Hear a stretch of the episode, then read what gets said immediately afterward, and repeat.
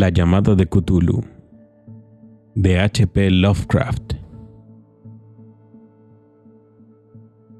El día primero de noviembre de 1907, la policía de Nueva Orleans fue llamada a acudir con urgencia a la región pantanosa y lacustre al sur de la ciudad. Los ocupantes ilegales de la zona, en su mayoría primitivos pero amables descendientes de los hombres de Lafite, eran presa de un terror absoluto debido a algo desconocido que se les había acercado en silencio durante la noche. Al parecer, se trataba de vudú, pero un vudú de un tipo más terrible del que jamás se había llegado a conocer. Y algunas mujeres y niños habían desaparecido desde que el maléfico Tam Tam comenzó su incesante golpeteo a lo lejos en el interior de los negros y embrujados bosques por lo que ninguno de los colonos se atrevía a aventurarse. Había unos gritos demenciales y angustiosos chillidos, y danzantes llamas endemoniadas.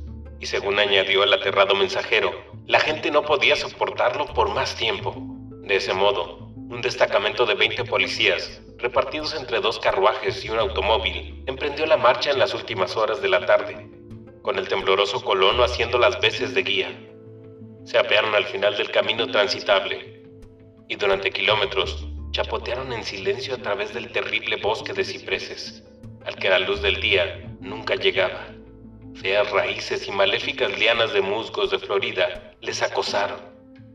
Y de vez en cuando, los montones de piedras enmohecidas o los restos de paredes putrefactas intensificaban con su sola insinuación de unos pobladores tan morbosos, una sensación depresiva que cada árbol malformado y cada fungoso calvero contribuía a crear. Al rato, se divisó el asentamiento de aquellos colonos, no más que un miserable montón de cabañas, y sus histéricos moradores corrieron a piñarse alrededor del grupo de policías que portaba faroles que se balanceaban. El apagado ritmo del tam-tam resultaba ahora levemente audible, muy muy a lo lejos, y algún alarido aterrador llegaba a ratos cuando el viento cambiaba de dirección. Un brillo rojizo parecía también filtrarse a través de la pálida maleza, más allá de las interminables avenidas del bosque nocturno. A pesar de tener aún miedo a quedarse solos de nuevo, los aterrados colonos se negaron en redondo a avanzar un solo palmo más en dirección a aquella escena de impía adoración. De modo que el inspector Legraci y sus 19 colegas se internaron sin guía alguno entre negras arquerías de horror por las que ninguno de ellos había pasado con anterioridad. El área en la que ahora se adentraba la policía había tenido siempre mala fama. Era prácticamente desconocida por el hombre blanco y en absoluto transitada por este. Había leyendas que apuntaban a un lago oculto, jamás visto por los ojos mortales, en el que habitaba un enorme y amorfo pólipo blanco, de ojos luminiscentes. Y los colonos cuchicheaban acerca de unos diablos con aspecto de murciélago que salían volando de cavernas en el interior de la tierra para adorarlo a la medianoche. Los colonos afirmaban que aquello había estado allí desde antes de Diverville, desde antes de la Salle, desde antes de los indios, e incluso antes que las saludables bestias y aves que poblaron esos bosques. Aquel ser era una pesadilla en sí mismo, y su sola visión suponía la muerte, pero también hacía soñar a los hombres. Y por esa razón, estos sabían lo suficiente como para mantenerse lejos de él. La orgía vudú estaba teniendo lugar en los márgenes de tan temida zona, pero eso era ya lo suficientemente malo de por sí. Es posible, por lo tanto, que en lugar de la celebración hubiera aterrorizado más a los colonos que los escalofriantes sonidos e incidentes. Solamente la poesía o la locura pueden hacer justicia a los ruidos escuchados por los hombres de Legraci, a medida que se abrían paso por el negro pantano hacia el rojizo resplandor y el apagado sonido de los tambores. Existen rasgos vocales propios del ser humano y rasgos vocales propios de las bestias, pero resulta harto horrible escuchar los unos cuando la fuente de la que proceden debería producir los otros. La furia animal y el libertinaje orgiástico se azotaban el uno al otro, hasta alcanzar cotas demoníacas, en medio de un éxtasis de aullidos y graznidos que desgarraban aquellos bosques nocturnos y reverberaban por toda su extensión como si se tratase de unas tormentas pestilentes surgidas de los abismos del infierno. De vez en cuando, aquel ulular, sin orden ni concierto, se detenía. Y de lo que parecía ser un coro bien orquestado, surgían roncas voces, entonando en sonsete aquella horrible frase o ritual. Fungli, Muglu, Naft, Cthulhu, Adlier, Unka, Nagel, Futagen. Entonces, fue cuando los hombres, habiendo ya alcanzado un lugar donde la vegetación era menos frondosa, se toparon de repente con la visión del terrible espectáculo. Cuatro de ellos se tambalearon. Uno se desvaneció y otros dos profirieron un desquiciado grito que afortunadamente fue enmudecido por la furiosa cacofonía que procedía de aquella orgía.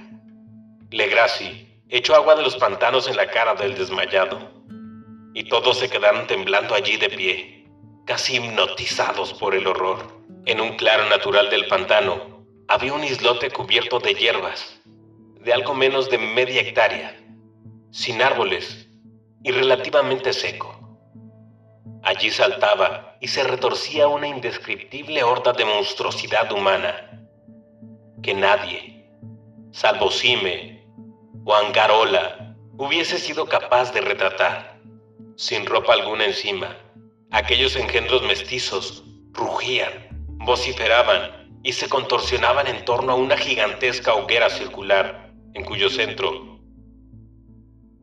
visible a través de ocasionales aberturas en las cortinas de llamas, se alzaba un imponente monolito de granito de unos dos metros y medio de altura, sobre el cual, de manera incongruente, dada su extrema pequeñez, descansaba la horrenda estatuilla, formando un amplio círculo de diez cadalzos,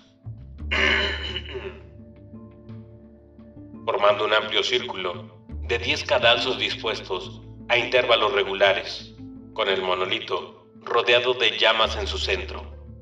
Colgaban boca abajo los cuerpos atrozmente mutilados de los indefensos colonos que habían desaparecido. Era dentro de aquel círculo donde el corro de adoradores saltaba y rugía, desplazándose de forma general, de izquierda a derecha, en una interminable bacanal entre el círculo de cuerpos y el de llamas.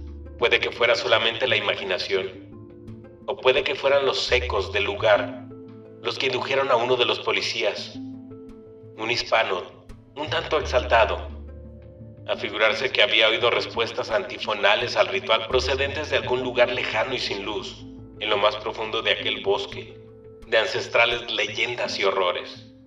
Más tarde, tuve ocasión de encontrarme de nuevo con este hombre. Joseph de Galvez se llamaba que demostró ser molestamente imaginativo.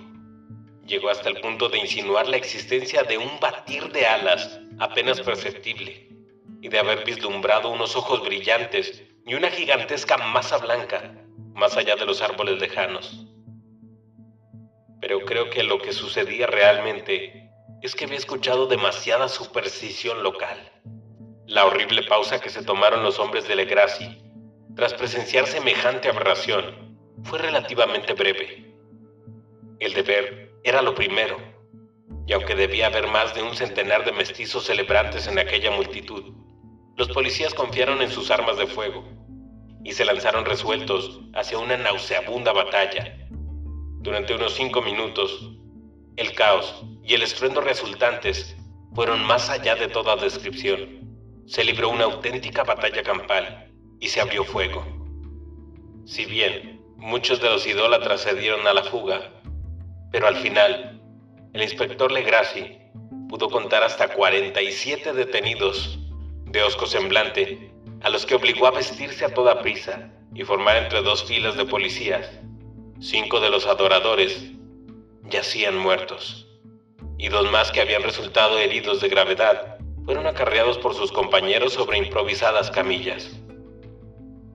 Por supuesto, la efigie que yacía sobre el monolito fue cuidadosamente retirada y trasladada por el propio Legrassi. Tras un viaje de extrema tensión y agotamiento, los detenidos fueron interrogados en la jefatura de policía, resultando ser todos hombres, de muy baja extracción social, de sangre mestiza y enajerados mentales. La mayoría eran marinos, unos cuantos negros y mulatos, casi todos de las Indias Occidentales, o portugueses de Brava, de las islas portuguesas de Cabo Verde, aportaban una nota de colorido vudú al heterogéneo culto. Pero bastante antes de que se hubieran realizado muchos interrogatorios, ya se había puesto de manifiesto que todo aquello había algo mucho más profundo y antiguo que el simple fetichismo negro. Degradados e ignorantes como eran, aquellas criaturas se aferraban con sorprendente firmeza a la idea central de su repugnante fe tal y como dijeron, adoraban a los primigenios, que existen desde mucho antes que los hombres que vinieron a este joven mundo desde los cielos. Los primigenios abandonaron la superficie del planeta, desapareciendo en el interior de la Tierra o bajo las aguas del mar, pero sus cuerpos sin vida le contaron en sueños sus secretos a los primeros hombres, que formaron un culto que jamás ha desaparecido. Este era tal culto y los prisioneros afirmaban que siempre había existido y que continuaría haciéndolo, oculto, en lejanas tierras baldías y lugares lúgubres, a lo largo y ancho del mundo, hasta el momento en que el sumo sacerdote, Cthulhu, se alzase desde su lóbrega casa en la invulnerable ciudad de Arlie, bajo las aguas, y volviese a poner la tierra bajo su dominio. Algún día les convocaría a todos. Cuando las estrellas estuvieran en posición, el culto secreto esperaría por siempre hasta que esto sucediera y poder liberarlo.